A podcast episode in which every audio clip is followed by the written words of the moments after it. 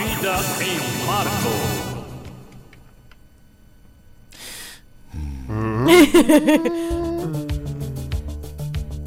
Chegou a hora dos conselhos sentimentais de Markle, o Doutor Amor.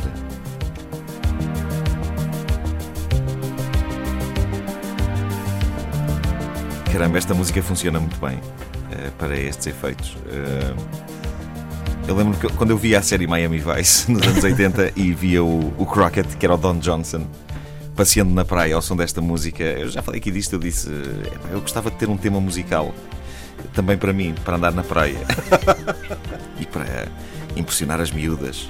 Então eu queria ter isto com uns altifalantes às costas, sempre a passar esta música. Ora bem, os conselhos sentimentais. eh, Os conselhos sentimentais. É melhor tirarmos isto. Os conselhos. os conselhos sentimentais. eh, eh, porque, porque- repara, os, os conselhos sobre a, a vida íntima não podem ser um exclusivo só do Quintino eh, Aires nesta rádio, não é? Eh, não é só ele a ter uma palavra a dizer sobre relações eh, aqui na Antena 3, se bem que. Que mais ninguém, palavras que ele eh, diz. mais ninguém tem as palavras dele, claro. Eh, eu sou fã da rubrica que ele faz com a Raquel Bulha. À hora eh, do saxo. sobre sexo, porque finalmente alguém diz na rádio que o prazer solitário é fixe. Eh, Ele disse isto ontem, eh, não sei se ouviram. Uma coisa que eu gosto no Quintino é que ele fala das coisas mais extremas com um ar tão decente eh, e simpático que tudo se torna normal e aceitável. Eh, quase dá vontade de irmos depois debater estes assuntos com uma avó. Eh, Porque, porque ele, ele diz coisas como: nesta posição, a mulher. A mulher fica de pernas para o ar enquanto o homem utiliza, portanto, a língua para eh, realmente lamber. eh, Não vou continuar, não vou por aí. Eh, mas hoje são a rubrica dele, que é útil, é útil, é grandiosa e útil. E eu adorei a, a emissão de ontem dele, porque ele explicou de forma muito decente que o prazer solitário é fixe. Epá, oh amigo, quem me dera que alguém me tivesse dito isso quando eu tinha 16 anos, na rádio. Mas enfim, só, Marco, deixa-me só fazer um à parte. Ontem estava a ver eh, Fernando Alvim, Boa Noite Alvim, Hum. Sim. eh, e José Castelo Branco era um dos convidados. que eu vi também. Falaram de masturbação e, Sim. e, Fernando Alvim disse: "Então, Mas qual é o problema? Ao menos é- não tenho que levar ninguém a casa. É verdade, ele disse isso. Foi muito bom. Ele disse isso. Aliás, eu estava previsto entrar no Boa Noite Alvim via Skype e, e quero aqui mandar um abraço à produção, que de facto fiquei ali sentado uma hora inteira e ninguém me disse nada. Tá bom. Bom, enfim, o Alvim vai-me ouvir eh, quando chegar. Mas, mas pronto. eh, ele ontem disse que o prazer solitário que era uma coisa que. Vamos a isto. eh, e, e, e eu acho que, pronto, eu preferiria ter ouvido isto eh, quando tinha 16 anos e eh, não fazia outra coisa, mas eh, fiquei contente de saber e ontem mesmo adquiri 25 caixas de Kleenex, porque nunca se sabe. Bom, não vou entrar no território da rubrica do, do Quintino Aires. Os meus conselhos sobre relações são de outra estirpe. Eh, hoje quero falar de algo que se pode tornar francamente problemático numa relação. Os nomes queriduchos que um homem e uma mulher, ou bem vistas as coisas, dois homens ou duas mulheres, eh, vamos lá, chamam eh, um ao outro no início de uma relação. Porque, não me lixem, todos nós chamamos nomes parvos eh, à nossa cara metade quando começamos uma relação. Aliás, eu tenho a nítida sensação que é logo dos primeiros assuntos a tratar depois da primeira vez que se faz sexo com a pessoa. Logo. Eh, é imediatamente a seguir. Eh, Fofinho, fofinho, amor. Biju, pipinha. Lelecas, puxinha, maminha. Pilinhas, bisnau, florzinha, bichinho, gatinha. Bonequinha.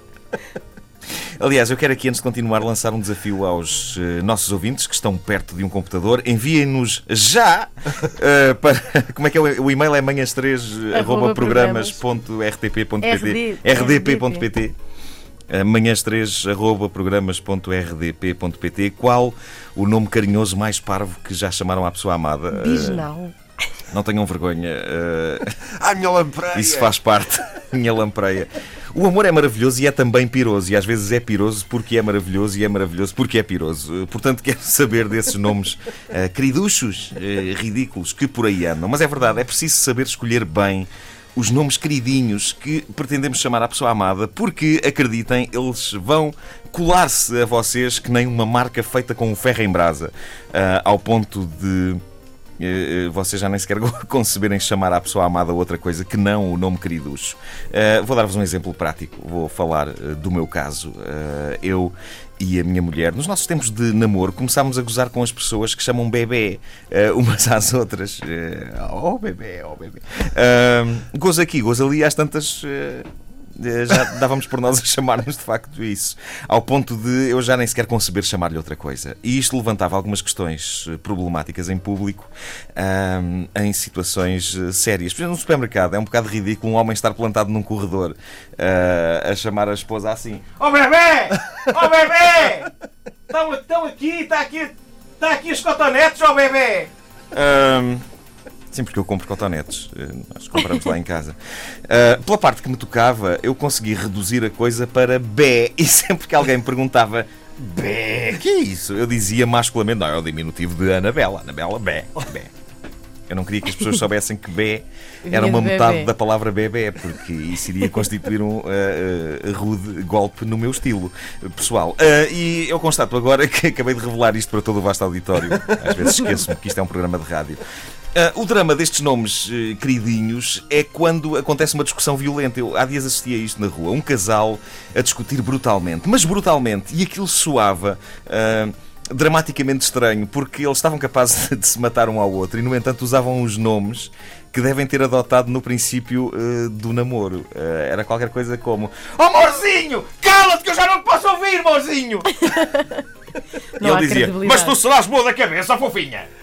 Tu serás boa da cabeça, às vezes só estalada, fofinha! que é isto? Isto é problemático e é por isso que eu estou aqui para sensibilizar as pessoas, sobretudo aquelas que estão agora a começar uh, namoros. Cuidado com os nomes queridinhos que arranjam. Pensem neles como um investimento de futuro. Há de haver alturas em que vão ter discussões brutais e há sérias hipóteses de ficarem aprisionados nesses malfadados nomes. E a minha sugestão é: encontrem nomes que funcionem das duas maneiras. Há palavras que funcionam bem quando ditas de forma querida e de forma agressiva. Rabeta é uma delas independentemente do significado que tenha, sou a coisa queriducha, eu, eu, não me importaria que a minha mulher me chamasse ao oh, meu rabeta. sou a coisa queriducha. No entanto, quando dito com uh, fúria, continua a funcionar. E não parece estranho. Cala-te, rabeta! Não ouviram desde o início? Querem ouvir outra vez? Ouçam esta rubrica em podcast antena3.rtp.pt